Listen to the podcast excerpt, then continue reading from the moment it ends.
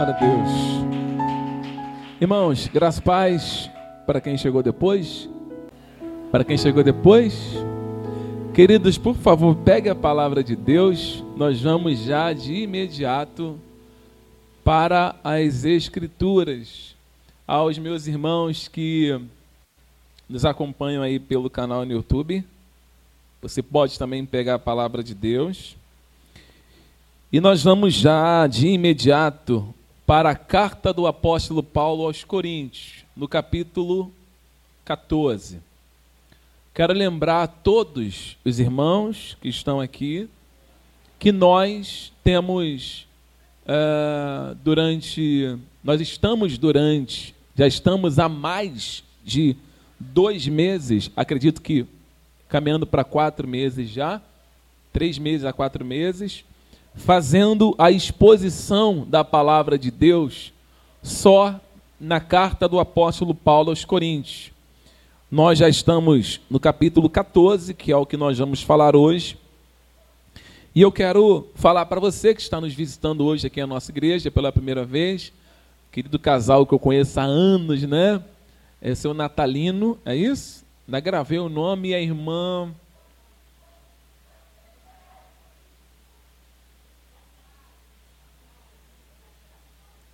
Irmã Rosa. É isso? Irmã Rosa, Deus abençoe vocês, tá? Sejam bem-vindos. Um prazer tê-los aqui nesta manhã, tá bom? Então nós estamos fazendo exposição, a exposição da palavra e hoje nós vamos falar no capítulo 14. Antes da leitura, o que eu quero frisar aqui antes de ler. Uh, nós vamos tratar de um assunto eu quero já falar com você que é, tenha o entendimento, você que tenha o entendimento diferente do meu, ou um, um entendimento um pouco uh, uh, mais voltado para a questão da crença das línguas estranhas, de uma forma que lhe fora passada, e não sei se lhe foi passada do modo que as Escrituras diz, mas eu quero falar para todos aqui, que de uma forma respeitosa, né, a todos os irmãos que estão aqui e aos demais irmãos que vão nos assistir. Vamos falar com respeito com todos vocês, né, desse, desse tema tão difícil, mas é, é, não, não, nós não podemos, uh, porque vamos respeitar, respeitar uma, um posicionamento que você tenha, mas isso não significa que nós não podemos discordar, ok? Então, mesmo discordando, nós podemos agir com respeito. Amém, irmãos? Amém? Então é isso que eu vou tentar fazer aqui e peço que os irmãos eles tenham paciência comigo nesta manhã. Vamos lá. Uh, tá me ouvindo bem, Luiz? Tá? 1 Coríntios capítulo 14, Vamos para a leitura. Diz assim a palavra de Deus, 1 Coríntios capítulo 14, versículo 1. Paulo falando: Segui o amor e procurai com zelo os dons espirituais, mas principalmente que profetizeis. Pois quem fala em outra língua não fala a homem, senão a Deus. Visto que ninguém o entende, e em espírito fala mistérios. Mas o que profetiza, fala aos homens, edificando, exortando e consolando. O que fala outra língua, a si mesmo se edifica, mas o que profetiza edifica a igreja. Eu quisera que vós todos falasseis em outras línguas, muito mais, porém, que profetizasseis, pois quem profetiza é superior ao que fala em outras línguas, salvo se as interpretar para que a igreja receba a edificação. Agora, porém, irmãos, Se eu for ter convosco, falando outras línguas, em que vos aproveitarei? Se vos falar por meio de revelação, ou de ciência, ou de profecia, ou de doutrina. É assim que é assim que instrumentos inanimados como a flauta, a citara, quando emitem sons e não os derem bem distintos, como se reconhecerá o que se toca a flauta ou citara, ou a cítara, perdão. Pois também, se a trombeta der sonido incerto, quem se preparará para a batalha? Assim vós, se com a língua não disserdes palavras compreensível, como se entenderá o que dizeis? Porque estareis como se falasse ao ar. Há sem dúvida muitos tipos de vozes no mundo, e nenhum deles, contudo, é sem sentido. Se eu, pois, ignorar o significado da voz, serei estrangeiro para aquele que fala, e ele estrangeiro para mim. Assim também vós, visto que desejais os dons espirituais, procurais progredir para a edificação da igreja. Pelo que o que fala em outra língua deve orar para que a possa interpretar. Porque se eu orar em outra língua, o meu espírito ora de fato, mas a minha mente fica infrutífera. O que farei, pois? Orarei com o espírito, mas também orarei com a mente. Cantarei com o espírito, mas também cantarei com a mente. E se tu bem disseres apenas em espírito, como dirá o indouto o amém? Depois da tua oração de graças, visto que não entende o que dizes, porque tu de fato das bem as graças, mas o outro não é edificado. Eu dou graças a Deus porque eu falo em outras línguas mais do que todos vós. Contudo, prefiro falar na igreja cinco palavras com o meu entendimento para instruir outros a falar, a, a outros, do que a falar dez mil palavras em outras línguas. Irmãos, não sejais meninos no juízo, na malícia sim. Sede crianças quanto ao juízo, e sede homens maduros. Na lei está escrito: Falarei a este povo por homens de outras línguas e por lábios de outros povos, e nem assim mesmo me ouvirão, diz o Senhor. De sorte que a língua constituem um sinal não para os crentes, mas para os incrédulos. Mas a profecia não é para os incrédulos, e sim para os que creem.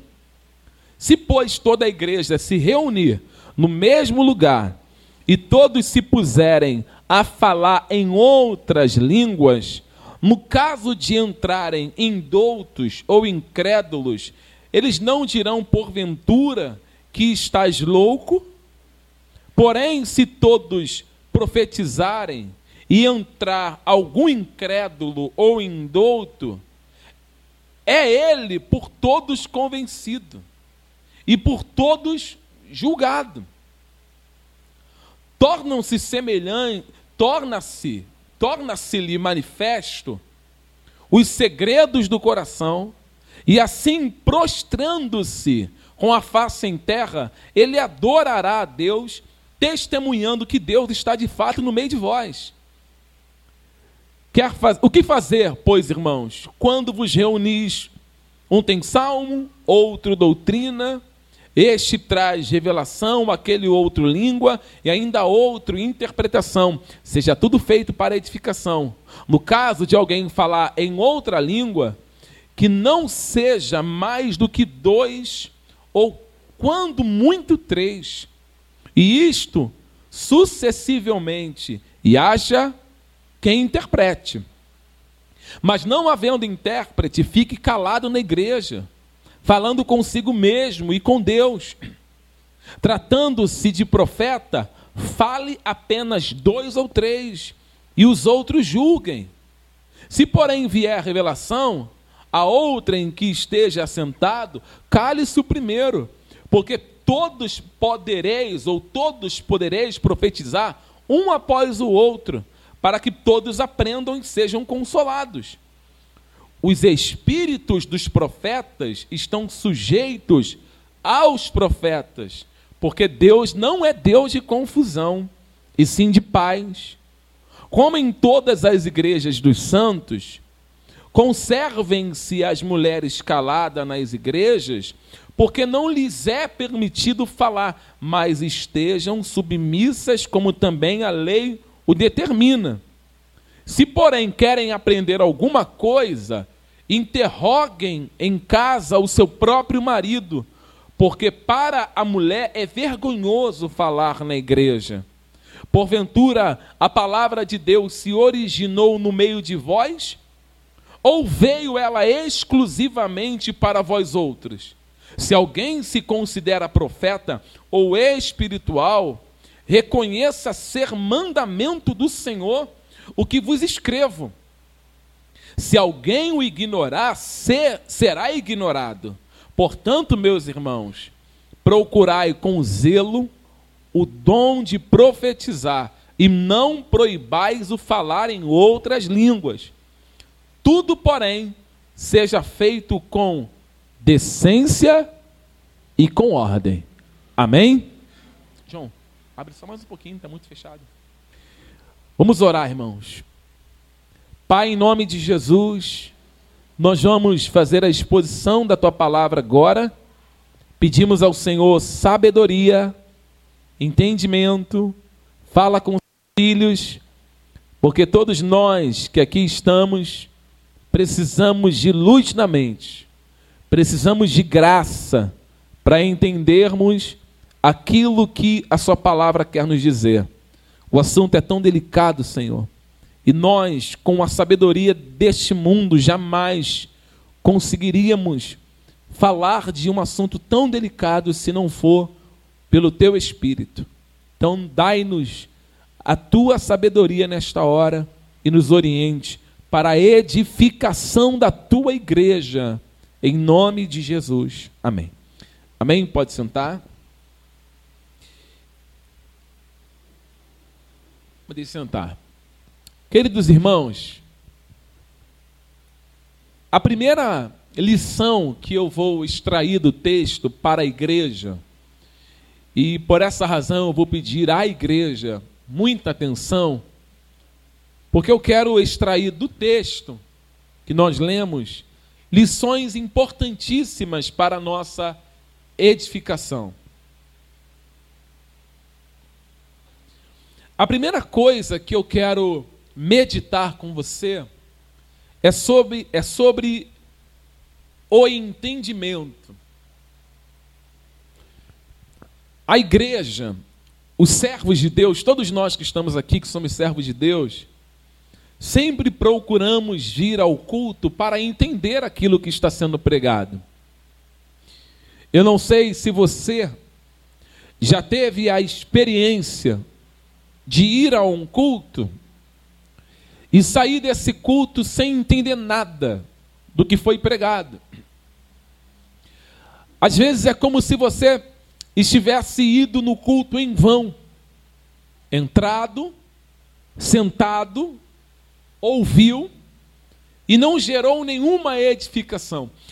O que a igreja não pode confundir, que você, como membro da igreja, não pode confundir ou se deixar confundir o que é uma edificação e o que é uma emoção. São duas coisas diferentes. A edificação é como se você construísse uma casa sobre um alicerce bem firme. E a emoção é como se você construísse uma casa sobre areia. Ou seja, uma vida que é gerada debaixo das emoções, ela, no decorrer do tempo da sua caminhada cristã, ela vai se dissolvendo. Dissolve. As provações, tribulações que acontecem de maneira natural com todo cristão, faz com que aquela pessoa que frequentou o culto durante 20, 10 anos, mas nunca foi edificada, ela venha dissolver. Porém, é diferente quando somos edificados. Jesus, em Mateus 7, ele conta a história, uma história sobre a parábola da casa. É como se fosse uma parábola, uma história que Jesus conta sobre o, o ouvir a palavra de Deus. Jesus fala que nós não podemos somente ouvir. Ele diz: aquele que ouve a minha palavra, ou seja, e as pratica, e só há possibilidade de praticar a palavra de Deus quando se entende aquilo que está sendo falado e quando aquela palavra gera vida no indivíduo. Uma vez ouvindo a palavra e o Espírito Santo, através daquilo que foi dito, gerando vida no ouvinte, esta pessoa vai ter condições de não só ser ouvinte, mas praticante. E aí Jesus diz que aquele que ouve a palavra, a palavra dele, e as pratica, é semelhante a um homem que edificou sua casa sobre a rocha, ou seja, esse homem está sendo edificado. Há uma edificação. E por outro lado, ele fala sobre a questão emocional. Ele diz: aquele que ouve a minha palavra, ou seja, ouviu de mau grado, como a palavra diz em Mateus 15, eles ouvem de mau grado para não praticar. Ou seja, Jesus diz que aqueles que ouvem a palavra de Deus e as não pratica é semelhante àquele homem que construiu sua casa sobre a rocha. Veio a chuva, desceram os rios combateu contra aquela casa e ela caiu. Ou seja, a edificação da igreja, preste atenção nisso, é um pilar principal que todo pastor precisa defender. O pastor que tem o seu caráter ilibado, sabe? Que tem uma vida completamente compromissada em ensinar as verdades do evangelho por mais que essas verdades sejam contraditórias às nossas verdades pessoais, nós temos que falar dessas verdades porque ela é a única fonte que pode edificar alguém. Não existe outro caminho de edificação para a igreja a não ser somente com as verdades. Então, esse é o primeiro ponto que eu quero que você Traga para sua mente e lute aí para ouvir até o final. Primeiro ponto é: eu vou ao culto para ser edificado. A minha ida ao culto, o meu sair de casa, o meu tirar o carro da garagem, o meu pegar o ônibus, o meu vir caminhando, é para chegar no culto, sentar na igreja, no banco da igreja e entender o que está sendo pregado. Porque se eu entender o que está sendo pregado, eu vou ser edificado. A palavra de Deus vai me edificar. A palavra de Deus vai gerar vida dentro de mim. A palavra de Deus vai me direcionar. A palavra de Deus vai me corrigir. A palavra de Deus vai trazer luz para a minha mente. E vai ser lâmpada para o meu caminho. A palavra de Deus vai me orientar em tudo que eu devo fazer. Para isso acontecer, o entendimento é necessário para que ocorra a edificação. Quando nós lemos isso para nós já fazermos a, a exegese do texto. Mas quando nós lemos Atos dos Apóstolos, em Atos capítulo 8, nós temos uma história que retrata bem claro uma vida que tem nas mãos algo tão poderoso que é a palavra de Deus, mas não compreende aquilo que está escrito. Veja bem, quantas pessoas elas ficam correndo de um lado para o outro, atrás de uma palavra especial da parte de Deus, e ela tendo uma Bíblia em casa. Ou seja, Nós não precisamos correr atrás de palavra especial. Só basta lermos a Bíblia e ler a Bíblia. Porém, algumas pessoas têm dificuldade de entendimento. E pela dificuldade do entendimento da palavra de Deus, esta pessoa ela não vai ser edificada a não ser que alguém lhe explique aquilo que ela está lendo. Então, Atos capítulo 8, versículo 28, narra a história de um homem, de um eunuco, que está vindo para Jerusalém. Ele é um homem que vem de Candace, e ele tem o objetivo de apresentar sacrifícios em Jerusalém. E quando ele se preocupa, na verdade, ele vai retornar para a sua cidade. Ele está retornando para a sua cidade. Deus, através do Espírito, visita o diácono Felipe e fala: Felipe, vai para tal lugar. E ele imediatamente vai. Ele é levado por Deus para aquele lugar para um único propósito: a edificação da vida de um homem que tem um livro poderosíssimo nas mãos, mas não entende nada. Ou seja, esse homem nunca seria edificado se alguém não lhe falasse de maneira clara, legível, aquilo que aos olhos dele era um mistério. Ou seja, para esse homem, vamos ler Atos capítulo 8. Atos capítulo 8. Vamos ler. Atos dos Apóstolos, capítulo 8. nós vamos ler o versículo 26.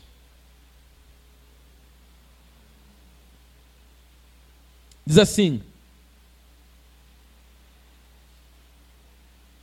Um anjo do Senhor falou a Filipe, dizendo: Dispõe-te, vai para o lado sul, no caminho que desce de Jerusalém a Gaza. Eu estou em Atos 8, 26. E esse se acha, e, e este se acha deserto ele se levantou e foi, e eis que um etíope, eunuco, alto oficial de Candace, rainha dos etíopes, o qual era superintendente de todo o seu tesouro, que viera adorar em Jerusalém. Estava de volta e, assentado no seu carro, vinha lendo o profeta Isaías então o Espírito disse a Filipe: aproxima-te desse carro e acompanha-o. E correndo Filipe, ouviu o ler o profeta Isaías e perguntou: Você compreende o que você está lendo? Veja, olhe para cá. Eu já vou chegar em Coríntios. O eunuco está lendo o livro do profeta Isaías, é a palavra de Deus, amém, gente? Amém? É a palavra de Deus. Só que o eunuco, ele tem dificuldade de entendimento. Então o Espírito fala para Felipe: Felipe, se aproxima dele, preste atenção. E aí Felipe começa a entender o que ele está lendo, porque Felipe é, é um homem de Deus. Felipe é um homem cheio do Espírito Santo de Deus. O Espírito Santo está o direcionando. A mente de Filipe já é iluminada para as coisas que envolvem a questão do Messias, porque ele andava com o Messias também, foi chamado pelo Messias também. Então Filipe entende as coisas do reino. A sua mente já é iluminada. Então no Filipe há uma capacidade dada por Deus de interpretar aquilo que aos olhos de outras pessoas era difícil a interpretação. Ou seja, a primeira pergunta que Felipe faz para o eunuco é: Você entende o que você está lendo? Você consegue entender?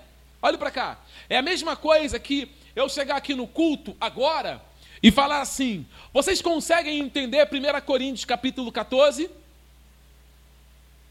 É a mesma coisa. De que eu chegar para muitos de vocês e falar assim: vocês conseguem entender o que, que Paulo está falando sobre línguas em 1 Coríntios capítulo 14? Talvez alguns de vocês vão dizer assim: sim, eu entendo, porque a palavra de Deus, o Espírito Santo, já iluminou a mente de vocês. Mas no caso desse eunuco e no caso de muitas pessoas que estão nos ouvindo, estão nos assistindo, não conseguem entender, e pela falta do entendimento, não há edificação. Então a edificação aqui no capítulo 8 de Atos, ela vai acontecer. A edificação acontece quando Filipe esclarece aquilo que para o eunuco outrora era um mistério. Ou seja, ele jamais seria edificado se alguém não esclarecesse para ele aquilo que ele estava lendo. Porque para ele era um mistério, mas para Filipe não era. Vamos continuar lendo aqui? Versículo de número 31. E ele respondeu: Como poderei entender se alguém não me explicar? E convidou Filipe a subir e a sentar-se junto a ele. Ora, a passagem da Escritura que ele estava lendo era esta: E foi levado como ovelha ao matadouro, e como um cordeiro mudo perante o seu tosqueador, assim ele não abriu a boca. Na sua humilhação, lhe negaram justiça, e quem lhe poderá descrever a geração? Porque da terra a sua vida é tirada. Então o eunuco disse a Filipe: Eu peço-te que me explique a quem se refere o profeta? Ele fala de si mesmo ou de algum outro? Então Felipe explicou, e começando por essa passagem da Escritura, anunciou-lhe a Jesus.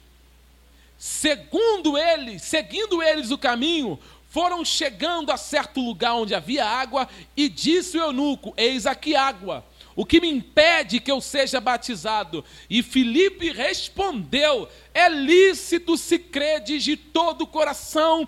E respondendo, ele disse: Eu creio que Jesus Cristo é o Filho de Deus. Então mandou para o carro, então mandou parar o carro, e ambos desceram as águas. E Filipe o batizou batizou o eunuco. E quando saíram da água, o Espírito do Senhor levou Filipe para outro lugar, não vendo mais o eunuco. E este foi seguindo o seu caminho, cheio de júbilo. O que aconteceu com esse homem que era ignorante das Escrituras? O que aconteceu com esse eunuco? Ele foi o que, igreja? Edificado. Edificado através do quê? De uma palavra que a os olhos dele antes era obscura, era uma palavra sem nenhuma eh, não era legível, mas se tornou legível porque alguém explicou. Filipe pegou e disse: "Não, isso aqui está falando de Jesus". O profeta Isaías, ele profetizou 700 anos atrás que o Messias viria, que o Messias seria morto, que ele seria levado como uma ovelha ao matadouro, mas ele morreu, ressuscitou o terceiro dia e está vivo para sempre. É Senhor do céu, da terra, todo domínio está em suas mãos. Ele venceu a morte, ele venceu todas as coisas, e é ele que salva, ele que resgata o pecador, ele que transforma a vida do homem. Somente ele pode trabalhar de uma forma extraordinária no seu coração, eunuco. Para que você seja salvo, você precisa crer nesse homem que o profeta Isaías te falou, que você leu e não entendeu e que agora eu te expliquei. Ou seja, quando foi explicado, imediatamente as escamas dos olhos caíram do eunuco, ele creu em Jesus Cristo, foi batizado nas águas e viveu uma vida edificada. Então, o capítulo 11, capítulo 14 de Coríntios, é exatamente isso que está acontecendo lá. Só que antes de eu entrar em Coríntios, eu quero falar sobre uma outra coisa. Eu viajei para Campina Grande, eu, o presbítero Alex, ficamos lá dez dias. E durante esses dez dias, nós, olha, misericórdia, era um bate e volta de estudar e voltar para o hotel, estudar e voltar para o hotel, era uma coisa louca. Durante esses dez dias, nós sentamos, como você está sentado agora, quem está me ouvindo, diga amém. Nós ficávamos sentados nas cadeiras, ouvindo muitos pastores. Entre esses muitos pastores, lá estava o reverendo Augusto, Augustos Nicodemos, que trouxe uma mensagem maravilhosa. Nós fomos edificados através da mensagem do pastor Augusto Nicodemos, porque ele fala, ele fala de uma forma clara, nítida, que todos entendem. Em seguida veio o pastor Jonas Madureira, que trouxe uma mensagem esplêndida, maravilhosa, e nós estávamos ali sentados, ouvindo aquela mensagem, ouvindo aquela pregação e sendo edificados, porque a pregação era legítima, era clara aos nossos ouvidos. Depois veio o reverendo Augusto, o Hernandes Dias Lopes, que trouxe uma mensagem totalmente bíblica, centrada no Evangelho. Lembro como se fosse hoje. Quem é esse? Ele falava naquela pregação. Quem é esse que o mal lhe obedece? Quem é esse? E nós fomos edificados através da sua pregação. Fomos edificados através da pregação do Jorge Noda. Fomos edificados sobre a pregação de outros pastores que passou lá. Porém, chegou um momento da noite que chegou o pastor John Piper. Quando John Piper chegou para pregar, ele começou a falar em outra língua. Peraí, eu já não posso ser edificado. Porque eu não entendo o que o John Piper falava. Como seria edificado se ele vem numa língua, ele é americano, ele está falando inglês, como é que eu vou entender? Não há possibilidade. Eu estou sentado lá e o John Piper falando inglês, eu não entendo nada de inglês. A única coisa de inglês que eu entendo é good morning, good afternoon. É isso, é, nem sei se é inglês ou francês. good night, né? É, what's your name? Sorry. Mas não consigo compreender a profundeza do evangelho na língua americana. Se vier um pastor aqui falar é, inglês, falar, falar, falar, falar, eu não vou entender, eu não vou compreender. Porém, lá em Campina Grande, quando o pastor John Piper entra, juntamente com ele entra o intérprete. Juntamente. Ele fala, é, é, good, é, good night, e o intérprete, boa noite. Ó, oh, eu estou ouvindo alguém falar em outra língua, mas tem alguém que está interpretando, e eu estou sendo edificado.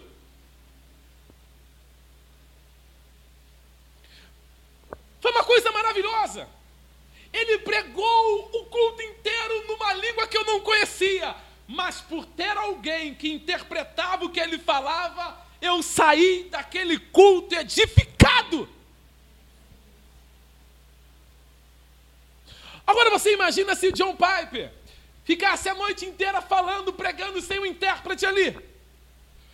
Eu não seria edificado. Ele pregou sobre João, sobre Marta e Maria. Lembra até hoje. Quanto tempo tem já, Alex? Dois anos se passaram e eu não esqueci a pregação. Porque nós fomos edificados. Viajamos agora para Franca. Eu, o presbítero Alex, pastor William. E nós sentamos lá. Passou o pastor Paulo Júnior, passou Leandro Lima, passou é, é, é, Nicodemos, muitos pastores. Aí daqui a pouco entra o Paul Asher. E ele também falando numa língua. Mas, gente, como é que eu vou ser edificado se eu não entendo o que esse homem está falando? Mas, juntamente com o pastor Paul Asher, entrou o intérprete. E ele pregou uma, a mensagem que trouxe vida aos nossos corações falando sobre a beleza das rosas no meio da floresta, falando sobre o conhecimento que ele tem da sua esposa, que nem o médico mais íntimo que cuida da sua esposa tem. Veja como que uma palavra legível, que gera ao nosso ouvido entendimento, ela permanece viva em nós. Isso é edificar uma igreja através da palavra de Deus. Então o que Paulo ele vai falar em Coríntios 14 é repreendendo a igreja, orientando a igreja e trazendo para a igreja ordem, decência e colocando um culto que seja um culto organizado, porque a igreja de Corinto estava tendo um culto muito bagunçado. Então Paulo vai escrever a carta para explicar, para organizar e falar para o povo de Coríntios que o mais importante está na edificação. Que a edificação é tudo. Que uma igreja edificada em Cristo é forte. Uma igreja com conhecimento da palavra de Deus, ele é forte. E é isso que Paulo quer para os seus irmãos. Uma edificação, a edificação da igreja. E o que nós vamos tratar aqui hoje é sério. Eu vou entrar na mensagem agora. É sério. Porque o assunto línguas, você vai acompanhar comigo, para o povo judeu, para o povo, as línguas, não era. Presta atenção antes de me jogar tomate, ovo aí, espero terminar. Não era um sinal de bênção. As línguas eram um sinal de juízo. Nós estamos lendo as Escrituras. A primeira coisa que eu quero perguntar para você é: aonde surgiu outros idiomas na Bíblia? A primeira vez que você lê a Bíblia e encontra outros idiomas. Babel. Os homens, num ato de desobediência a Deus, eles começam a construir uma torre chamada de Torre de Babel. Isso você vê em filme, mas também está na Bíblia, Gênesis capítulo 11, está lá. Quando você lê Gênesis capítulo 11, você encontra homens que saíram, ou são descendentes do pós-dilúvio, e querem agora construir uma torre. Dois motivos: para escaparem do, do, do, do dilúvio ou para chegar até onde Deus está. Esses dois pontos. E nessa construção, eles estão agindo em desobediência a Deus. Porque Deus já havia dito que não destruiria mais a terra. Ou seja, todos que estavam ali falavam no mesmo dialeto, na mesma língua. O que, que Deus faz? Deus desce e faz com que os homens que estão ali comecem a falar em outros idiomas. É ali que surge essa divisão de idiomas. Por isso que há muitos idiomas no mundo. Essa ação é de Deus. É Deus que fez isso. Mas veja que a multiplicação dos idiomas é resultado, amém, querido? De uma ação de desobediência de um povo. Por causa da desobediência de Babel, houve essa multiplicação de línguas mundo afora. Quando nós descemos para Deuteronômio, capítulo de número uh, 28, nós encontramos Deus. Eu já vou fazer exegese, eu quero te levar a pensar primeiro, porque depois vai ficar claro que nós vamos ler. Nós encontramos Deus, lá no capítulo 28, fazendo duas promessas, na verdade, apresentando para o povo, sabe, duas promessas. A primeira é as bênçãos que virão sobre o povo se eles obedecessem. Deus disse: Olha, se vocês obedecerem, os inimigos vão vir contra vocês por um caminho, mas eles vão fugir por sete. Olha, bendito será o fruto do ventre das vossas mulheres, bendito será o campo, bendito serão os animais. Deus fala: olha, vocês serão abençoados em tudo. Mas quando você pega para olhar a lista das maldições, ela é quase que o dobro das listas de bênção. E dentre as listas das maldições, o que, que nós encontramos lá? Nós encontramos entre as listas de maldições, Deus dizendo que se o povo desobedecesse a Ele, Ele levantaria um povo de uma língua diferente, que invadiria a sua cidade e os destruiria. Vamos ler aqui, por favor, livro de Deuteronômio.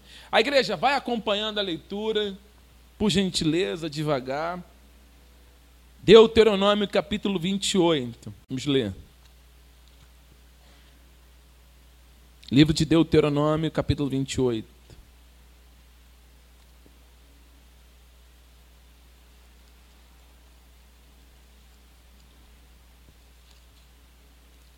Você encontrar, diga amém. Nós vamos ler versículo 49. Só para resumir aqui. Diz assim: O Senhor Lembre-se que o contexto do versículo 49 já está narrando as maldições. Amém, igreja? Amém?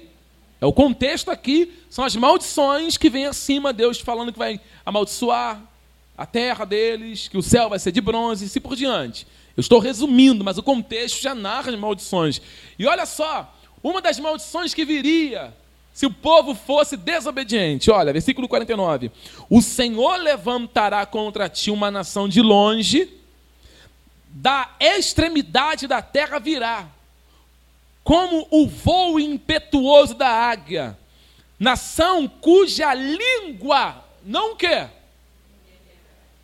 Entenderás. Deus está dizendo assim: olha, se vocês não me obedecerem, olhe para cá, eu vou levantar uma nação com uma língua estranha sobre vocês. E essa nação ela vai destruir vocês. Essa nação vai devastar tudo. Essa nação vai arrastar tudo, literalmente tudo, levará tudo. Essa nação vai deixar vocês oprimidos. Ou seja, quando nós vamos lendo as Escrituras, nós encontramos, vamos ler, vamos ler é, o livro do profeta Isaías, no capítulo 28. Vamos ler. Isaías capítulo 28. Vamos ler. Olha só o que Isaías, porque Isaías também fala a mesma coisa. Isaías capítulo 28, nós vamos ler o versículo 11 e 12. Diz assim: Pelo que por lábios gaguejantes e por língua estranha falará o Senhor a este povo, ao qual ele disse: Este é o descanso, dai descanso ao cansado e este é o refrigério. Mas não quiseram o que, igreja? Ou seja, o juízo para com os filhos de Israel, para com o povo de Deus, para com aqueles que estavam em ato de desobediência, se manifestaria da forma de línguas. As línguas estranhas, eu não estou falando aqui língua de fogo, língua dos anjos, nós estamos falando idioma. Então, as nações, quando vinham contra Israel, quando cercaram Israel, por exemplo, quando você lê a história, você vê que a invasão dos assírios, quando os assírios, eles invadiram Jerusalém, porque os assírios, eles falavam aramaico. E o povo hebreu falava o hebraico mesmo. Ou seja, quando os assírios invadiram a Jerusalém, a língua que eles falavam não era compreendida pelo povo hebreu. Então, durante a invasão, quando os muros de Jerusalém estavam cercados e eles ouviam a língua, dos, a língua aramaica, eles já se lembravam, tinham que se lembrar de Deuteronômio capítulo 28. Porque eles eram desobedientes à voz de Deus e aquela língua que estava sobre o muro era uma sentença da sua ação desobediente. Jeremias, Isaías fala a mesma coisa. Porque alguém fala em língua legível, olha, Deus está dizendo que vocês devem obedecer, e o povo não dava crédito. Deus enviava profeta para o povo de Israel, os profetas falavam na língua deles, no entendimento deles, mas eles não davam crédito. Resultado disso, como forma de juízo, Deus levantava uma outra nação numa língua estranha para mostrar para o povo de Israel que eles estão em atos de desobediência. Então, esses pontos que nós estamos abordando aqui é para você entender que a língua na Bíblia, na Bíblia, não é um sinal para nós que somos cristãos. É um sinal para o desobediente e para o incrédulo porque soa como justiça, juízo. Para nós, servos de Deus, cristãos, para nós que somos servos de Deus, a profecia. Porque ela gera entendimento e gera edificação. Por isso que nós não podemos estar reunidos num lugar, todos juntos, falando por espaço de três, quatro horas em língua estranha. Ninguém é edificado. Ninguém é edificado. Se entra alguém aqui, um indouto, um incrédulo, como que ele vai ser resgatado pela palavra de Deus? Então, o que Paulo vai abordar é essas questões. Quando você lê Atos capítulo 2, é a mesma coisa se repetindo. O Espírito veio sobre os apóstolos e os apóstolos estão na cidade, lá no porto, falando a palavra de Deus em outras línguas. Quem é que está ouvindo? É aquele povo que está lá na cidade. É aquele povo que está no período da festa do Pentecoste na cidade. E entre muitos que estavam ali, entre muitos que estavam ali, tinham pessoas que tinham até participado da crucificação de Cristo. Cristo acabara de morrer. Aquelas línguas que os discípulos estão falando em outro idioma não era uma língua como um sinal de bênção para o incrédulo, não. Era juízo sobre eles. A língua é um sinal de que o juízo de Deus está vindo. Só que a língua não é língua dos anjos, é idioma, para que a pessoa possa entender. Aqui no Novo Testamento, o apóstolo Paulo fala sobre esse perigo. Então, quando não há entendimento sobre essas questões, o que, que nós fazemos? Nós falamos línguas achando que isso é edificante para toda a igreja. E não é. O capítulo 14 de 1 Coríntios, vamos voltar lá? E aí nós vamos começar de uma forma mais rápida, porque eu já pontuei aqui algumas questões, falar com você. 1 Coríntios capítulo 14, versículo 1. Segui o amor e procurai com zelo os dons espirituais, mas principalmente que profetizeis. Pois quem fala em outra língua não fala a homens, senão a Deus, visto que ninguém o entende, e em espírito fala o quê? Fala o quê, igreja? Então, para aí. Se, vamos dizer que uh, uh, eu seja um americano se eu estiver aqui falando em outras línguas, ou seja, na minha própria língua, vocês não vão ser edificados. Ok? Eu vou entender o que eu estou falando? Sim, e Deus também. Ou seja, eu vou me edificar a mim mesmo. A mim mesmo. Se eu tiver entendimento do que eu falo, eu estou falando entre eu e Deus.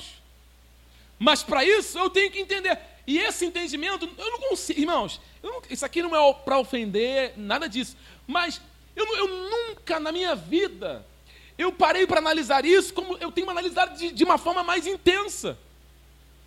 Você já procurou entender o que é achar lá, lá, lá, lá, lá, lá, lá? Não tem significado. Não há um significado. Qual o significado disso? Isso edifica quem? Eu falo o quê? Alguém consegue interpretar? Às vezes, na maioria das vezes, não.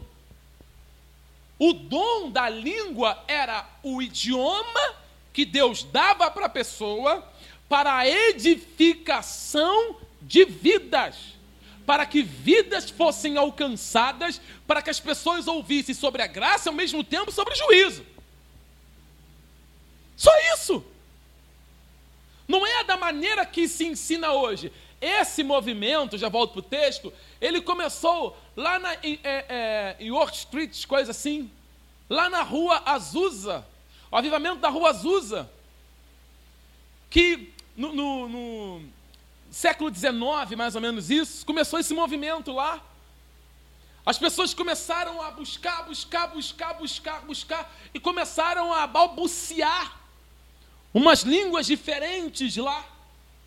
E aí começou, em, eu abro aspas aqui, esse movimento pentecostal lá. E aí, em Miami, se eu recordo bem, dois irmãos decidiram sair de Miami e trazer o mesmo movimento da Rua Azusa para o Brasil, que se iniciou em Belém. A primeira, a primeira vez que esse movimento pentecostal foi fundamentado começa em Belém. Então, hoje, quem é mais apegado a esse movimento são as igrejas da Assembleia de Deus, que eu respeito muito, meus irmãos. Então, eles trouxeram o mesmo movimento, a mesmo ponto, a mesma questão que se espalhou. É, a, hoje é a maior igreja pentecostal do Brasil, se eu não me engano, do mundo. Assembleia de Deus, que eu respeito. Porém, o embasamento nas escrituras para esse avivamento, com essa glossa, né, com essa repetição de línguas que não têm o um entendimento, não pode ser fundamentada nas escrituras ou alguém bater o pé ou falar assim: "Não, está na Bíblia". Pera lá, o que está na Bíblia não é isso aí que está sendo defendido. O que está na Bíblia se trata unicamente sobre idiomas e não glossa, não balbuciar palavras ao vento que ninguém entende. É perigoso, é delicado falar sobre isso, é assustador falar sobre isso. Muita gente fica chateada quando nós falamos sobre isso. Sim, mas nós estamos fazendo uma exposição e não podemos pular o capítulo 14 de Coríntios. Temos que falar, temos que ensinar. Então Paulo ele pontua dizendo que, em primeiro lugar, segue o conselho do capítulo 13, busquem o amor, persigam o amor, porém, procurem com zelo os dons espirituais. E ele fala, mas principalmente que profetizeis.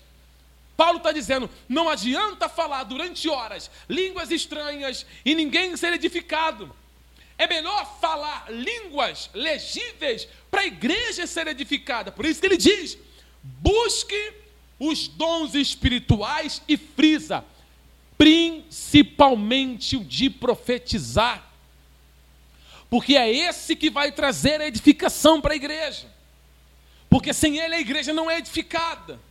Continuando, versículo 2: Pois quem fala em outra língua não fala a homens, claro senão a Deus, visto que o ninguém entende, em espírito fala mistério.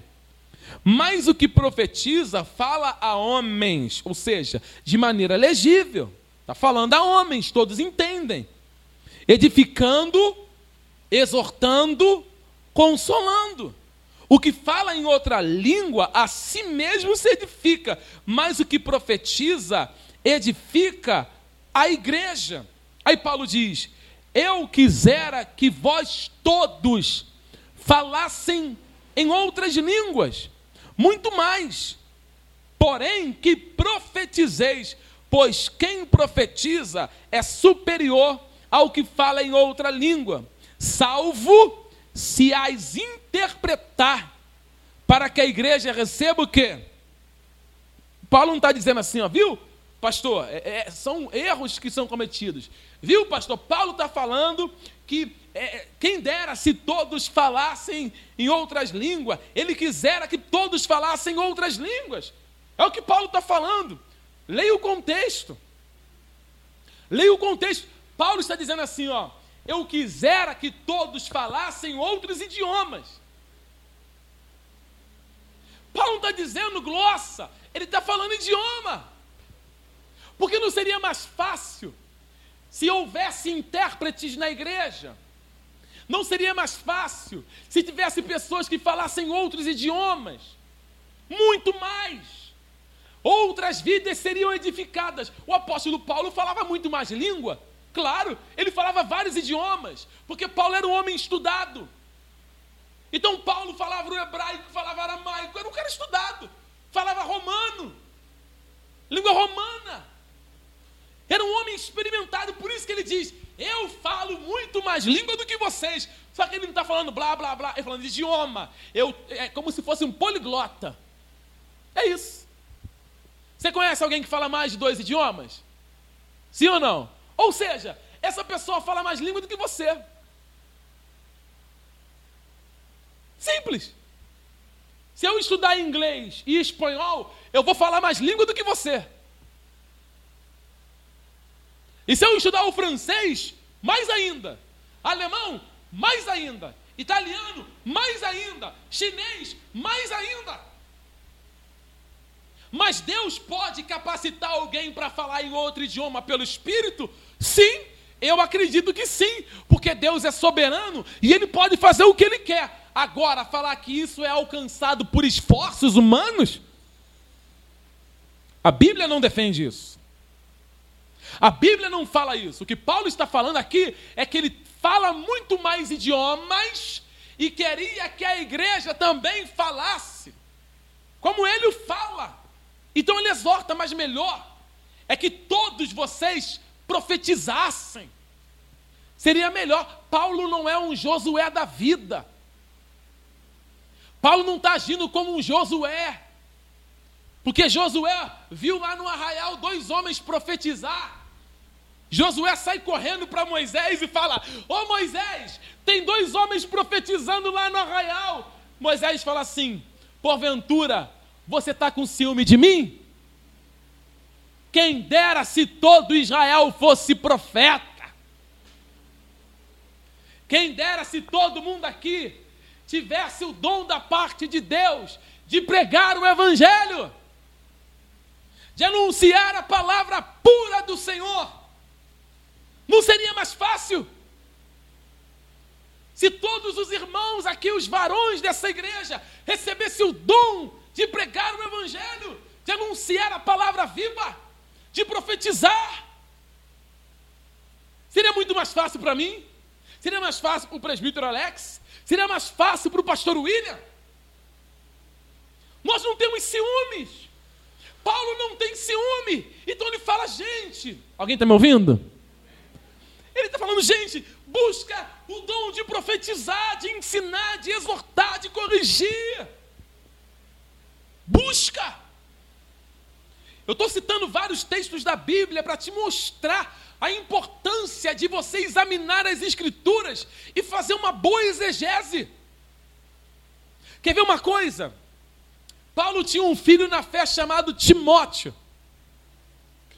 Timóteo, ele foi um menino muito discipulado. A avó dele, a mãe dele, Eunice, Lode, ensinou muito aquele menino. Muito, muito, aprendeu muito sobre as coisas do Antigo Testamento. E esse menino se tornou discípulo de Paulo. A palavra de Deus diz, é, 1 Timóteo 5, se eu lembro, que Timóteo, ele recebeu um dom da parte de Deus.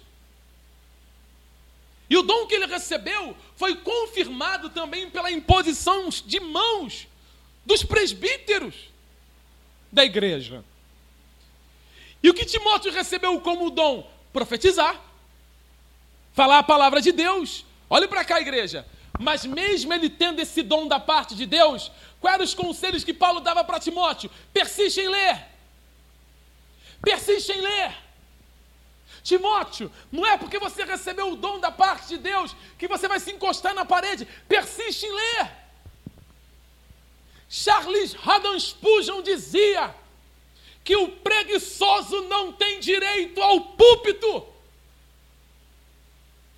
Como que alguém recebe da parte de Deus esse dom e tem preguiça de estudar a palavra, examinar as escrituras, conhecer o que o texto está falando, conhecer para quem o texto está falando?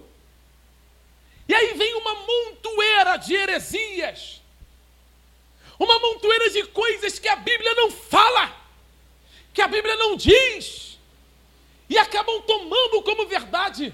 A pessoa fala bem, mas não importa o falar bem se vem acompanhado de heresias. Não importa ter uma boa exegese se vier acompanhado de heresia. Não importa se a pessoa é um bom motivador, ou o meu pastor é motivacional. Nós vamos no culto, o meu pastor, ele, ah, sabe, agita a gente, ele motiva a gente. Nós saímos do culto como? Lá em cima, ele diz palavra de esperança, que essa semana vai ser semana de vitória, que essa semana nós vamos dar a volta por cima, que Deus não nos chamou para ser derrotados, que nós já somos mais do que vencedores em Cristo Jesus. Eu amo meu pastor, ele pode te motivar de Gênesis Apocalipse mas ele não pode negligenciar as verdades. Porque assim como um pouquinho de fermento leveda toda a massa, o único parágrafo de heresia destrói todo o evangelho pregado por ele. Não importa se ele é eloquente, não importa se ele. Não importa. Então o dom de profetizar superior do que falar três, quatro, cinco idiomas, seis idiomas. Existem muitas pessoas que são analfabetos, biblicamente falando. São pessoas que amam Jesus. Amém, igreja? Alguém está me ouvindo? Hello? São pessoas que amam Jesus, amam estar no culto, amam louvar a Deus, ama, sabe, é, participar das atividades da igreja, ama tudo, ama o irmão, mas são pessoas que são analfabetas, biblicamente falando. Como será edificada? Como haverá edificação numa igreja? Continue a leitura, por favor. Versículo 6. Versículo 5. Parte final. Veja que o propósito sempre é edificação. Hum, pois quem profetiza é superior ao que fala em outras línguas, salvo se interpretar, para que a igreja receba o quê? Sempre isso. Sempre edificação, verso 6. Agora, porém, irmãos, agora, porém, irmãos, se eu for ter convosco falando em outras línguas, em que vos aproveitareis se vos falar por meio de revelação, ou de ciência, ou de profecia, ou de doutrina? É assim é assim que instrumentos inanimados como a flauta, a citara, quando emitem sons, se não os derem bem distinto, como se reconhecerá o que se toca na flauta ou na citara? Pois também, se a, pois também se a trombeta der sonido incerto, quem se preparará para a batalha? Assim vós, se com a língua não disserdes palavras compreensível, como se entenderá o que dizes? porque estarei como se falando ao ar. Há sem dúvida muitos tipos de vozes no mundo, e nenhuma delas, contudo, sem sentido. Veja que Paulo fala: existem muitos tipos de vozes, idiomas, e todas têm um sentido. Mas para conhecer o sentido, tem que interpretar. Continuando. Serei estrangeiro para aquele. Se eu pois ignorar o significado da voz, eu serei estrangeiro para aquele que fala, e ele estrangeiro para mim, ou seja, Paulo ele usa os instrumentos para fazer aqui, ele está fazendo uma analogia aqui. Olha para cá rapidinho. Ah, o João está aqui esse violão. Se o João pegar esse violão aqui e tocar, ele fazer uma, uma, ah, uma harmonia, um campo harmônico aqui, por exemplo, de Ré, Dó, Sol, Fá e Lá, de uma música, ele começar a fazer o campo, começar a dedilhar a música. Como eu sou da área da música também, só dele tocar ali, eu vou saber a música que está sendo tocada no violão sem que ele pronuncie palavra nenhuma. Porque o meu ouvido está entendendo as notas que estão saindo daquele violão. O Jefferson ele vem aqui no teclado, e ele vai tocando, vai tocando, vai tocando. Daqui a pouco, o ouvido entende o campo harmônico ali das notas. E o pai ele está tocando música tal. E sem que ele diga, é música tal, eu já entro cantando a música. Ou seja, ele está tocando de forma legítima, que se pode entender. Paulo também usa a questão da guerra quando você lê uh, uh, Ezequiel capítulo 33, nós estamos em Ezequiel capítulo 33, algo muito perigoso. O que, que tem lá em Ezequiel 33? O ofício do atalaia. Qual era o papel do atalaia? Tocar trombeta. E não havia um toque só, eram vários toques. Havia o toque da guerra, o toque da reunião, sabe? Vários, o toque do rei e assim por diante. Eu que fui militar sei disso. No quartel, quem foi militar sabe disso. Quem é militar sabe disso. Tem o toque que é o toque da bandeira. Tem um toque que é o toque quando o coronel está entrando. Tem um toque da alvorada, tem um toque do fim de expediente. Tem vários tipos de sonido. E nós que somos militar, precisamos estar aptos, estudamos isso, para quando tocar lá no fundo do batalhão, alguém tocar a, a, a trombeta lá no fundo do batalhão, eu que estou aqui no, lá no, no, no começo, só de ouvir o que está sendo tocado lá, eu falo: opa, reunião no pátio. Porque eu vou ter entendimento do que está sendo tocado lá, sem que alguém fale uma palavra, porque o meu ouvido entendeu o que foi tocado lá. A mesma coisa é a bateria. Tudo tem um, um, um campo para o entendimento. E Paulo fala exatamente do ofício do atalaia. O atalaia ficava numa torre, lá em cima, olhando para frente. Se de repente viesse guerra, ele tinha que tocar, tinha que sair da sua trombeta o som da guerra. Olha pessoal, isso aqui é uma conjecturação, ele tocava e era o mesmo que ele estivesse dizendo assim: está vindo guerra aí. Se preparem, peguem as espadas, vistam as couraças, vistam o, o sapato, né, o, o boot, coloquem um capacete, porque está vindo batalha aí. E os soldados se preparavam. Mas se aquele atalaia não tocasse a trombeta, ou tocasse de uma forma errada, a Bíblia diz que se alguém morresse, o sangue seria cobrado das mãos daquele atalaia.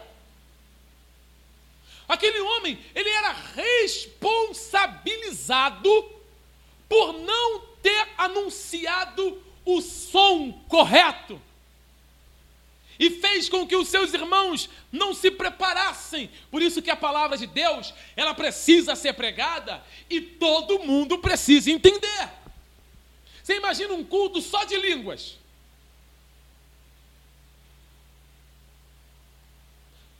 Se você morre sem entender, eu sou culpado. Se Deus chamou o pastor da igreja, se Deus nos chamou para trazer sonido certo. A palavra de Deus não pode vir é, é, é, com dualidade, não. A palavra de Deus não tem dualidade. Nós não somos agnósticos, platonistas. A palavra de Deus é uma só. A palavra de Deus não é talvez. A palavra de Deus é. Não é quem sabe. A palavra de Deus é verdade. Então o pregador, o pastor, ele tem que tomar cuidado e tocar a trombeta para a glória de Deus e que todos entendam. Paulo está dizendo, gente, meus irmãos, meus queridos irmãos, vocês não podem ignorar isso, porque se eu falar dentro de um sonido que vocês não compreendem, ah, meus irmãos, eu, eu serei estrangeiro para vocês. Como eu disse, Paul Asher, John Piper é um estrangeiro para mim.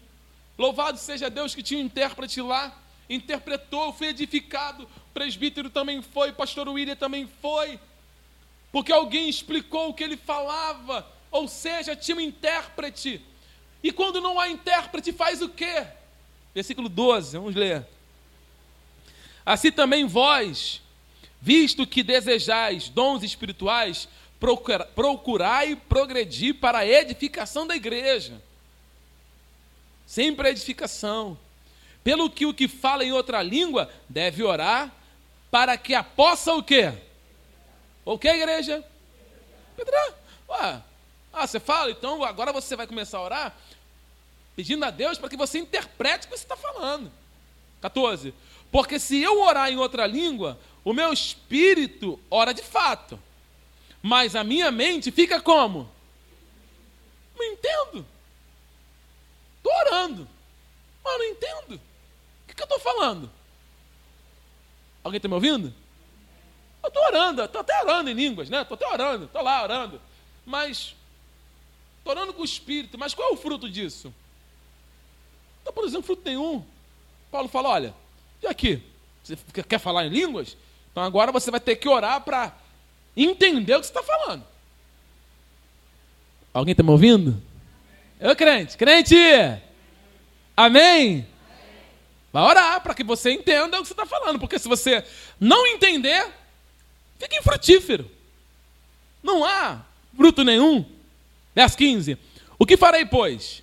Orarei com o espírito, mas também orarei com a mente. Cantarei com o espírito, mas também cantarei com a mente. E se tu bendisseres apenas em espírito, como dirá o indouto o amém, depois da tua ação de graça? Vamos ver, vamos adorar, vamos adorar espírito.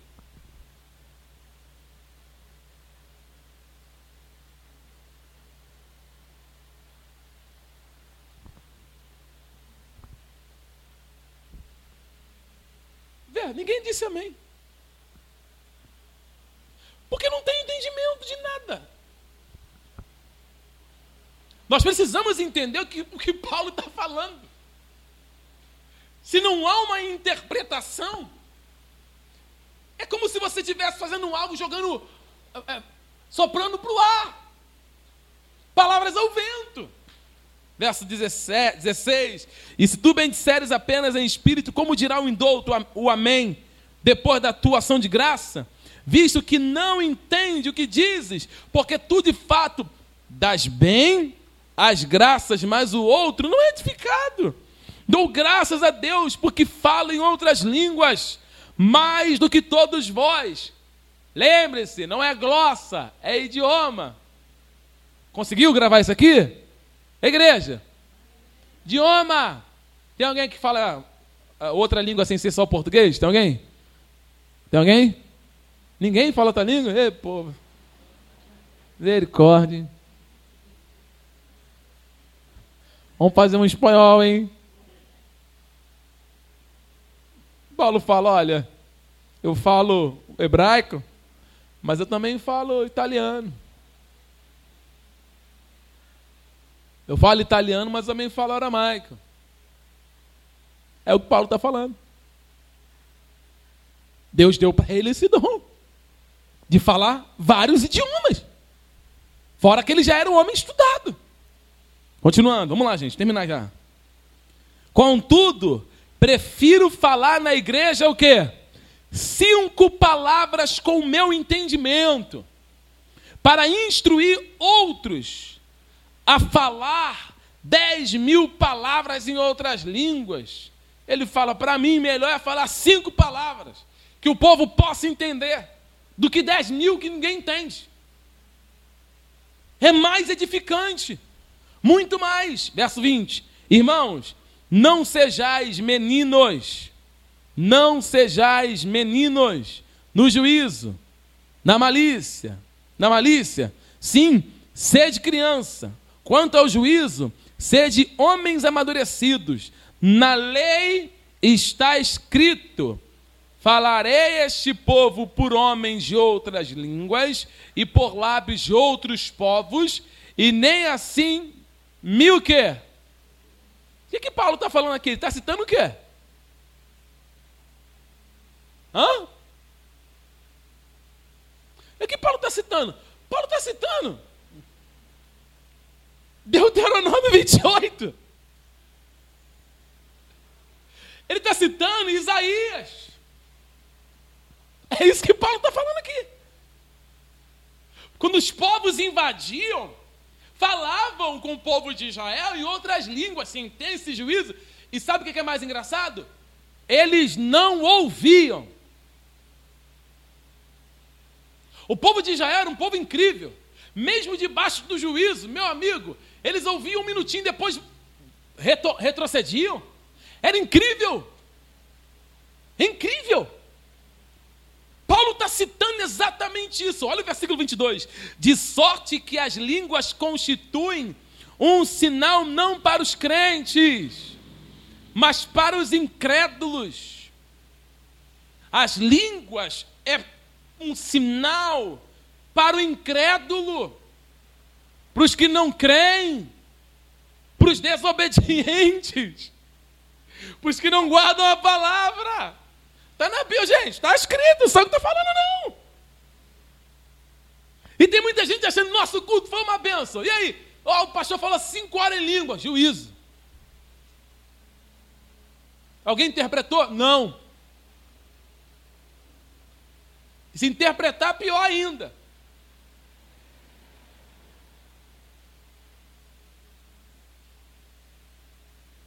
Alguém está me ouvindo? Na Bíblia. Ah, o pastor do ministério mais desejado não crê nas línguas estranhas. Eu não disse isso, não. Nunca disse isso, amém, irmãos? Quem está me ouvindo? Eu disse isso, não, hein? Vai, botar, vai criticar aqui no YouTube, não, tá, crente? Eu disse isso, não. O que eu não creio é na língua dos anjos. Na língua dos anjos eu não creio mesmo, não. Mas nas línguas estranhas eu creio, que é outro idioma. Amém? Pastor, mas Deus pode fazer hoje? Claro. Senão ele não seria Deus. Ele pode? Pode. E eu creio que acontece. Eu creio que Deus ainda pode manifestar esse dom com um propósito de falar a língua do local para que vidas sejam salvas. Simples assim. Agora, da maneira que nós estamos vendo hoje, que a pessoa sente um arrepio, lá baixar a badata.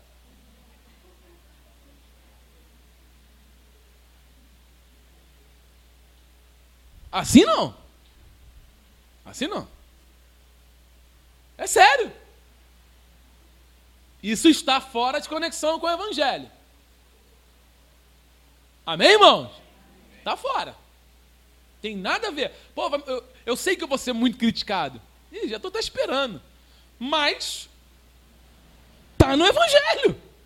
Então Paulo fala: as línguas é um sinal para os descrentes. Que sinal? Ele pegou pessoas que eram indoutas, que foram os apóstolos, que trouxe sobre os apóstolos o dom da língua, do idioma, que falou com muitos descrentes que estavam ali em Jerusalém.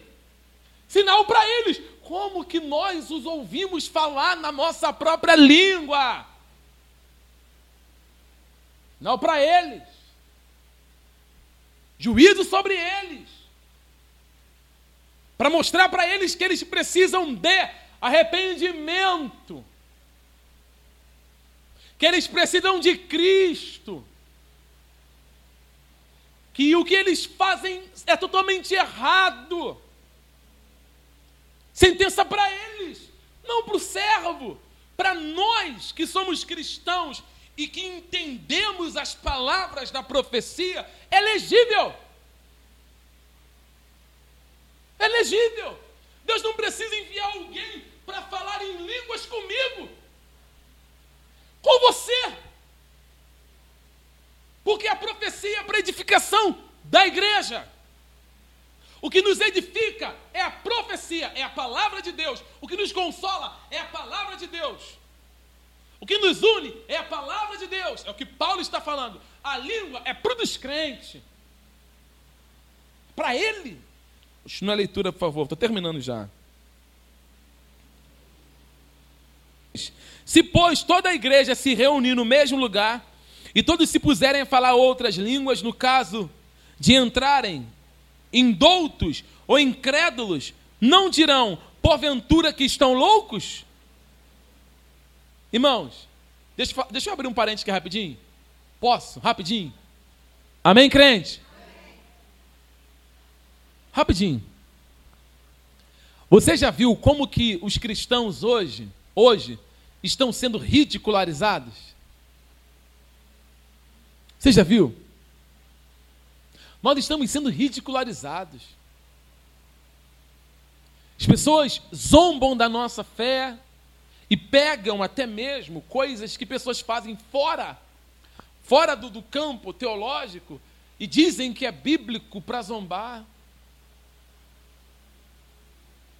Nós temos que tomar muito cuidado com essa questão.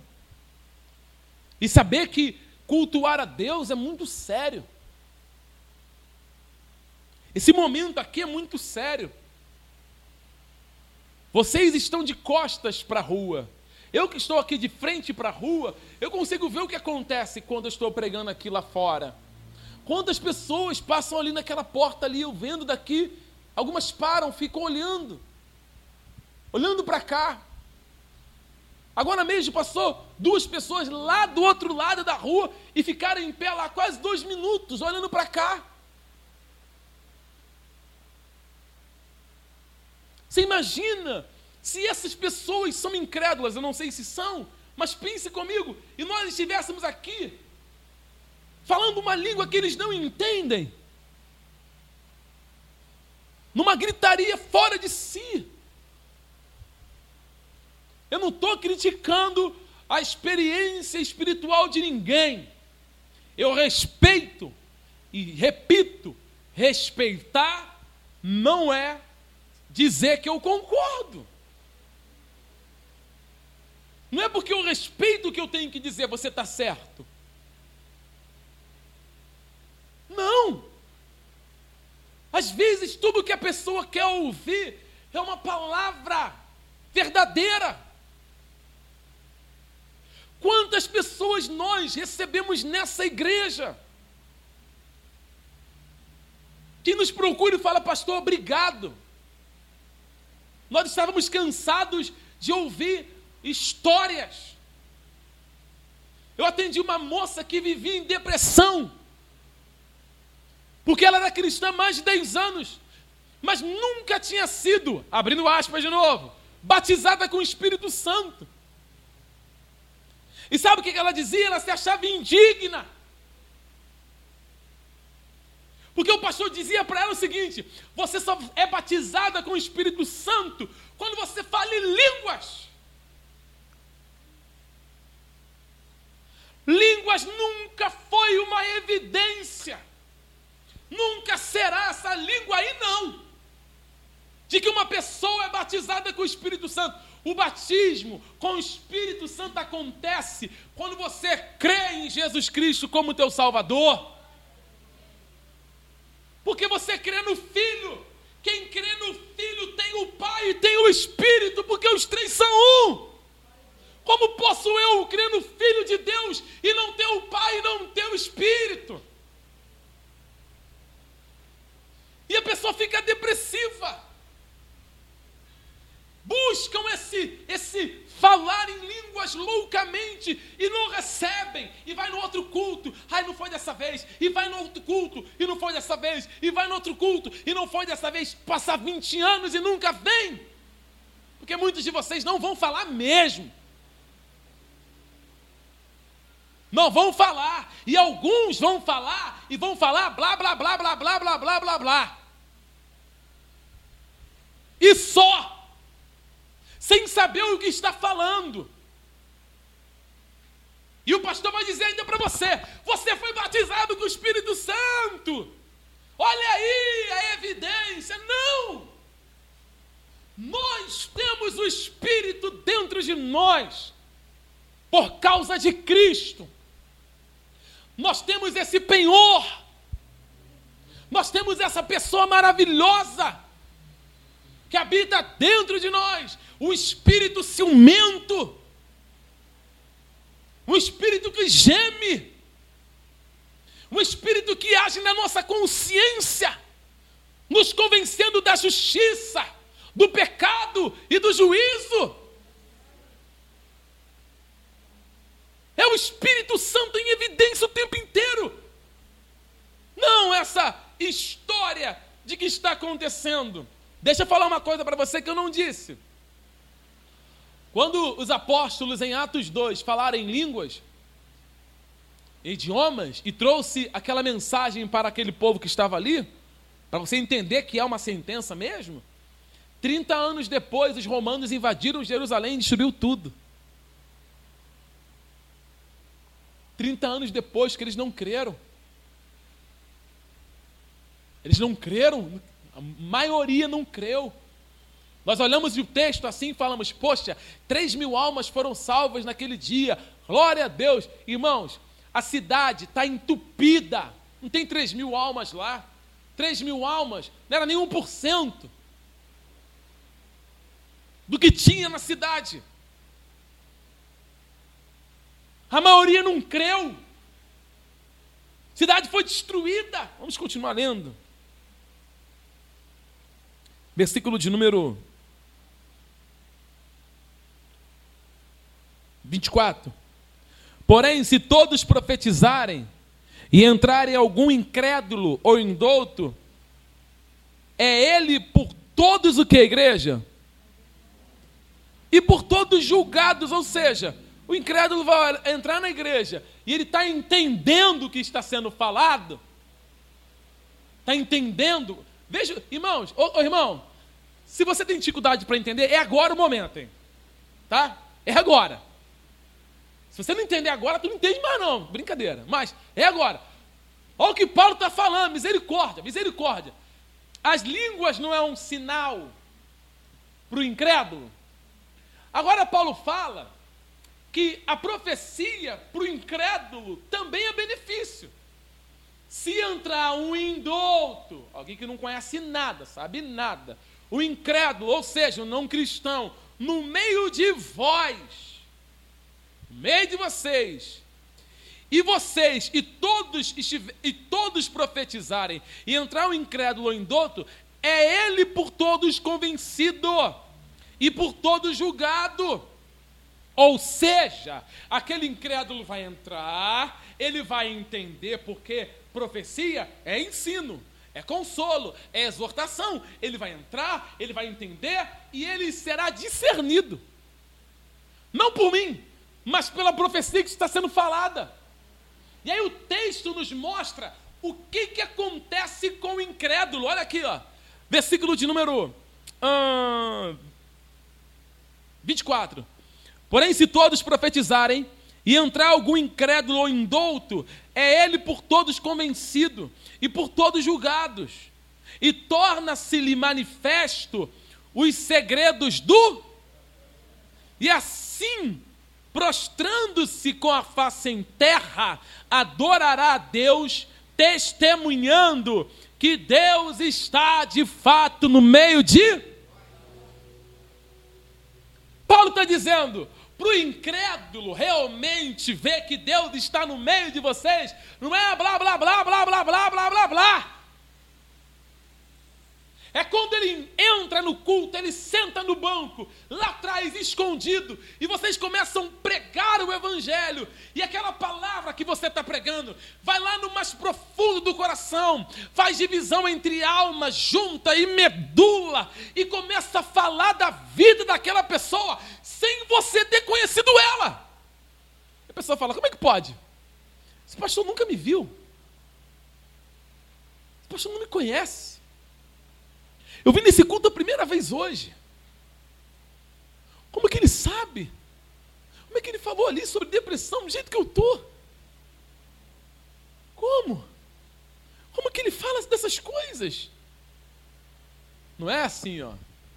E aqui, da mão, Alex, eis que te digo, varão, que amanhã, a tal hora, o teu telefone vai tocar uma notícia de trabalho. Eu já recebi vários assim. Nunca tocou. Pode acontecer? Deus é Deus e pode fazer. Amém? Deus pode fazer sim ou não? Pode. Alguém está me ouvindo? Veja, vou repetir, hein? Deus pode tudo. Mas que tem muitos falsos, tem. Ou não tem? Eu recebi uma, uma, uma, uma, uma profecia assim. Prepara as tuas malas tu vai para São Paulo. Vim para Campo Grande. Apesar que dá para vir de avião, né? É longe. Eu estou esperando eu ir para São Paulo. Sabe quanto tempo tem isso? Mais 15 anos. Às vezes a pessoa fica querendo adivinhar a sua vida. Já aconteceu na nossa igreja lá em Nova Iguaçu. A moça está na porta chorando, chorando, chorando, chorando, chorando, chorando. E uma irmã vem falar assim: ó, Eis que Deus vai trazer esse homem de volta. Fica tranquila. Irmã, assim, desse chegou lá. Mano, não estou chorando por causa disso, não. Desse jeito, eu estou chorando porque eu estou sentindo a presença de Deus. Só isso. Estou muito bem no meu casamento com meu marido, etc, etc. Não tem nenhum problema, não. Só está equivocado. Desse jeito. Você consegue entender? Quando você profetiza esse livro aqui, você não se engana. Você não fica tentando adivinhar a vida de ninguém. Você não fica com suposições. Você fala e a palavra de Deus faz tudo. Não foi isso que Lutero disse? Martim Lutero foi indagado. Martim, o que você fez na Alemanha, etc. Eu não fiz nada. Eu só preguei a palavra e a palavra de Deus fez tudo. É a palavra que faz tudo na igreja. Não é o pastor. Não é a glossa. É o evangelho. Estou terminando. Continuando aqui. A minha vontade é falar mais. Mas eu não posso. O João fica chateado comigo. E até balançou a cabeça aqui, ó. Que ele fica uma hora e meia, duas horas editando depois. Vamos lá. Ah, verso 25. Torne-se, torne-lhe, torne, torna-se-lhe manifesto os segredos do coração, e assim, prostrando-se com a face em terra, adorará a Deus, testemunhando que Deus está de fato no meio de vós. Não foi o que aconteceu com o eunuco? Se batizou depois que ouviu a verdade através de Filipe? 26. Que fazer, pois, irmãos? Quando vos reunis em um. Uns têm salmo, outro doutrina, este traz revelação, aquele outro língua, e ainda outro inter, interpretação. Seja tudo feito para edificação. No caso de alguém falar em outra língua, que não sejam mais do que dois, ou quanto muito que e isto sucessivamente. E haja quem? Então, peraí, se é para falar língua, tem que ser como? Não, duas pessoas, no máximo, ou? E como? O que, que é? Não, a primeira coisa que Paulo fala é sucessivo. O que, que é isso? É o que acontece hoje? Vamos lá, igreja. Estão com medo de falar? Apanha comigo, bora. Ué. Apanha comigo. Não está escrito? Su, um de cada vez. Então, o que, que nós vemos acontecer hoje? É 300 falando ao mesmo tempo.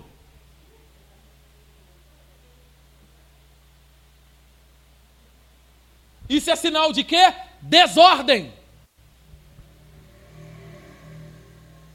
Isso é sinal de desobediência. Opa, desobediência. O que acompanha a desobediência? O juízo. E qual era uma das formas do juízo vir? A língua. Não sou eu que estou falando, está escrito. A ordem estabelecida, porque Paulo coloca como mandamento, tá? Paulo coloca como mandamento. Ele não coloca como múltipla escolha. Ah, eu, a minha igreja eu faço o que eu quero. Então você é um desobediente. Aqui cada um adora do jeito que acha melhor. Essas são as mensagens do diabo. Adora do teu jeito. Você é livre. Cultua do teu jeito. Você é livre. Eu não posso deixar de falar essas coisas. Se vista como quer, você é livre.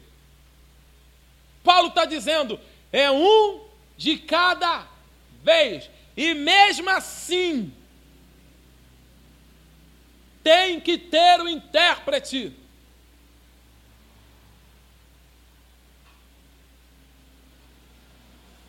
Amém, igreja? Alguém está me ouvindo ainda?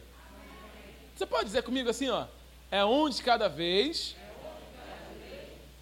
E tem que ter intérprete.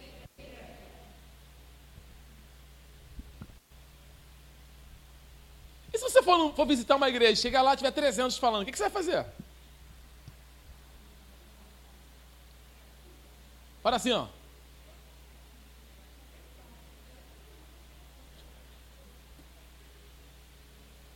Porque você hoje você já sabe, poxa, isso aqui não é bíblico não, gente. Isso não tá na, já era, veio no culto errado. Veio no culto errado. Você vai estar lá, está 13 anos. Aí você, ih, ih, vim no culto errado, vou embora. Vai mesmo. Levanta e vai. Não fica, está errado. Continuar a leitura para a gente terminar. É um assunto que eu gosto de falar, mas não. Tá. 28. Mas não havendo intérprete, fique o quê? Falando consigo mesmo e com Deus. É você e Deus. Tratando-se de profetas, fale apenas dois ou três, e outros fazem o quê? Julguem. Eu estou pregando aqui, o que, que você tem que fazer? Julgar o que eu estou pregando. Ó, pera aí, deixa eu anotar isso aqui. Presbítero Alex tem que fazer isso.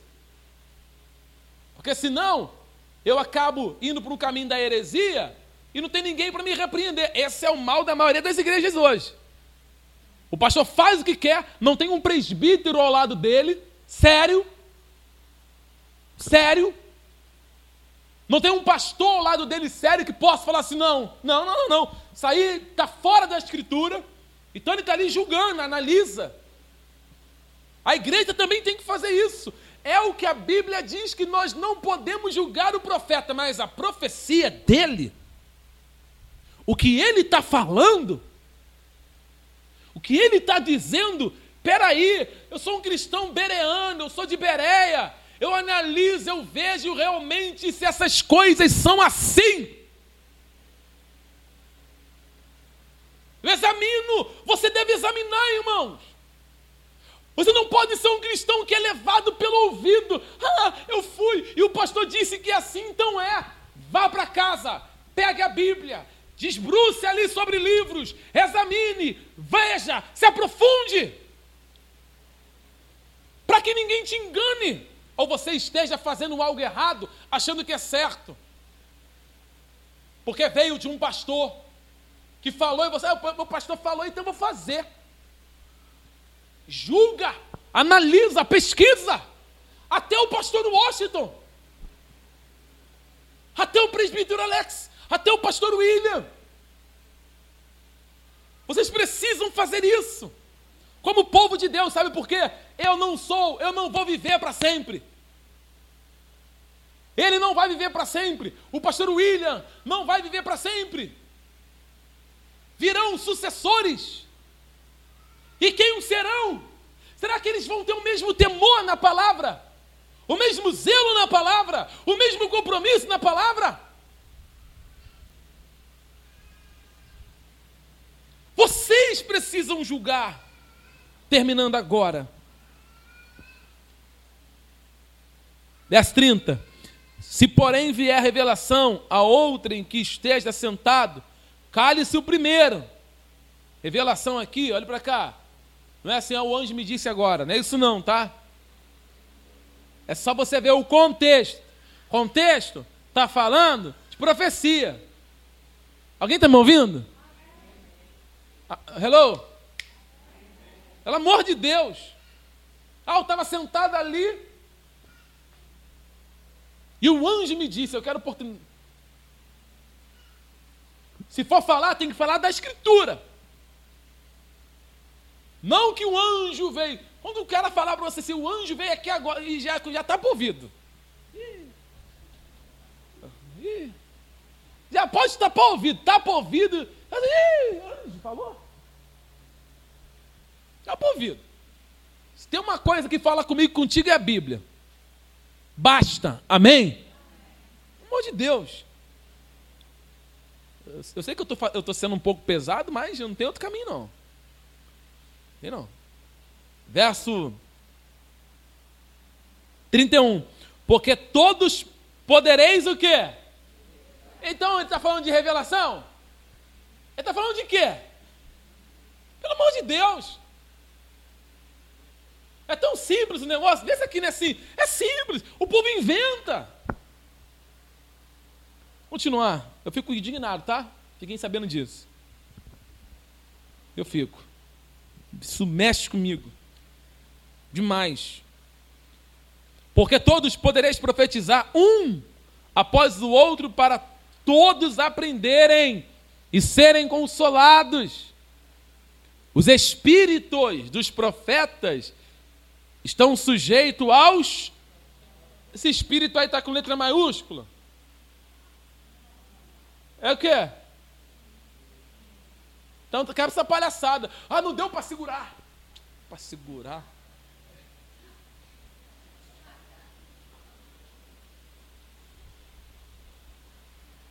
Amor de Deus. Amém, amém, crente? Pode dizer amém. Pode dizer. Ah, pastor, foi tão forte o negócio. Irmão, pelo amor de Deus. O Espírito Santo não é sujeito a mim, não. Você entende? O, o Espírito de Deus não é sujeito a mim. Mas o, o meu espírito é sujeito a mim. Eu tenho controle sobre ele. Eu tenho domínio sobre ele. O que Paulo está falando para a igreja de Coríntios? Para com essa bagunça de um estar tá falando, levantar o outro, querer falar, levanta o outro, quer falar. Se controla. Era uma bagunça, 300 falando ao mesmo não. Se controla aí. Sossega, piscalado, sentadinho. E o povo, não, não, eu vou falar, não, não fala junto nada. Quer falar? Espera o outro terminar. É a mesma coisa eu estar pregando aqui, o Alex levantar e falar, irmãos, bom dia, porque Deus. Vai uma bagunça. Aí o irmão, o lá da porta começa. E eu também tenho uma palavra aqui, começa. Ele aqui, eu aqui, o outro lá na porta. Acabou o culto. E ninguém foi edificado. Não é mais fácil um falar e todos ouvirem? Eu terminar, o outro vir e continuar? Aquele outro terminar, o outro vir e continuar? Não somos mais edificados assim? Sim ou não, igreja? Melhor. Terminando, meu Deus. Olha o versículo 33. Porque Deus. Fala mais forte aí, vai. De novo. Então Paulo está dizendo que na igreja de Corinto tem um quê? Ele fala assim: Deus não está aí, não, é isso. É duro isso aqui? É o que Paulo está falando. Fala, ah, Deus não está aí não. O que nesse negócio que vocês estão fazendo aí? Isso aí não é de Deus, não. Deus não é Deus de confusão. O que, que vocês estão fazendo na igreja? Verso 33, porque Deus não é Deus de confusão, e sim de paz. Como em todas as igrejas dos santos. Conservem-se as mulheres caladas nas igrejas, porque não lhe é permitido falar, mas estejam submissas, como também a lei o determina. Se, porém, querem aprender alguma coisa, interroguem em casa o seu próprio marido, porque para a mulher é vergonhoso falar na igreja. Ou seja, Paulo está falando aqui sobre a questão das perguntas que, era, que eram feitas acerca das coisas que eram ocultas aos olhos das pessoas. Paulo fala: as mulheres, quando quiserem aprender, vá para casa com o seu marido, interrogue ele em casa e o seu marido vai te explicar em casa. Aqui não está trazendo, diminuindo a mulher, não. Aqui envolve a questão cultural e também está apontando ah, para mostrar que as mulheres tinham um papel importante na igreja, mas nesse momento de perguntar e falar na igreja, Paulo diz: não, o seu marido tem uma responsabilidade de te ensinar em casa. Ele tem a responsabilidade de te ensinar. Quer perguntar? Pergunta para o teu marido. E ele te ensina. Continuando.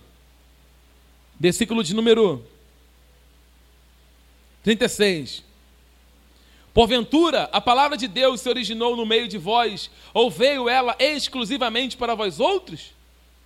Se alguém se considera profeta ou espiritual, reconheça ser mandamento.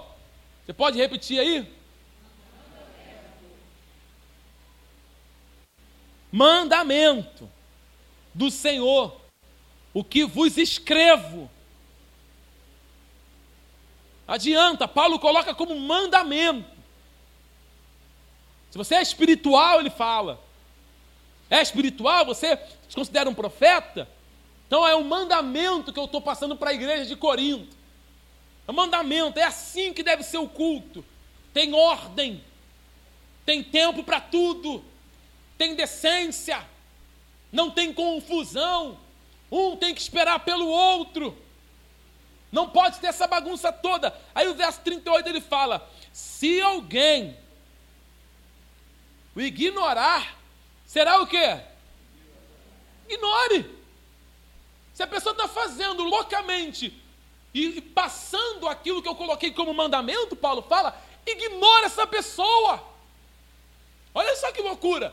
Para alguém que está vindo falando de amor o tempo todo. Paulo está deixando claro que você pode amar uma pessoa, mas não compactuar com o erro que ela faz. É errado, eu vou continuar te amando, mas eu não vou ser afiliado a você nesse erro. De maneira nenhuma. Continuando. Porque, meus irmãos, procurai com zelo o dom de profetizar. Aí ele fala: e não proibais o falar em outras tudo, porém, seja feito com.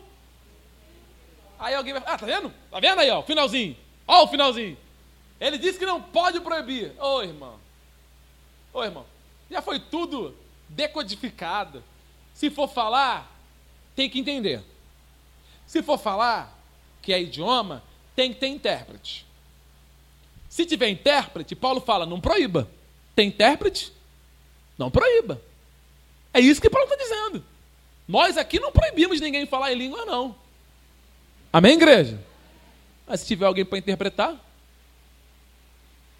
aí nós vamos ouvir. Fora isso, qual é o conselho de Paulo? Amém? Só para eu terminar, o ministério mais desejado pode dar glória a Deus? Pode dar aleluia? Pode dizer amém forte? Pode bater palma? Pode. O que, que não pode? Palhaçada. Bagunça. O que não é bíblico. Não pode? Não pode. Não pode. Foi o que eu falei com o presbítero Alex hoje. As pessoas têm dificuldade em permanecer numa igreja que diz muito não para ela. Tem dificuldade. Pô, aqui não pode nada. É. A única coisa que pode aqui está aqui nesse livro. Se a Bíblia permitir, nós vamos fazer. Deus abençoe. Vamos ficar de pé? Deus abençoe você que está nos acompanhando no YouTube. Em nome de Jesus. Deus abençoe sua família, fique com Deus. Forte abraço para vocês. Multiplique aí essa pregação com o maior número de pessoas que você puder, tá? Graça e paz para você do YouTube.